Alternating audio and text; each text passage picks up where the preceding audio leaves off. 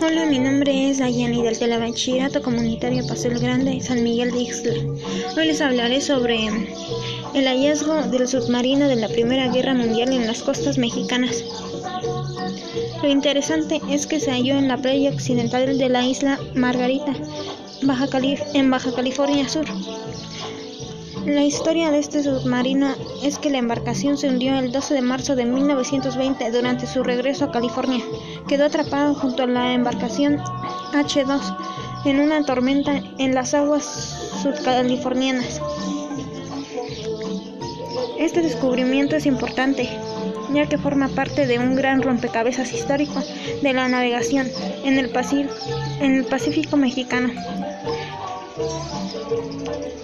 que especialistas de la Subdirección de Arqueologías Subacuáticas SAS del INA intentan armar.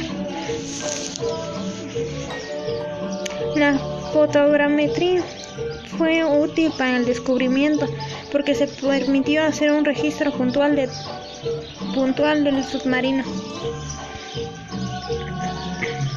Para concluir, yo pienso que esto es muy interesante y un hecho histórico muy grande. Y muchas gracias por su atención. Les invito a seguirme en mi podcast y hasta pronto.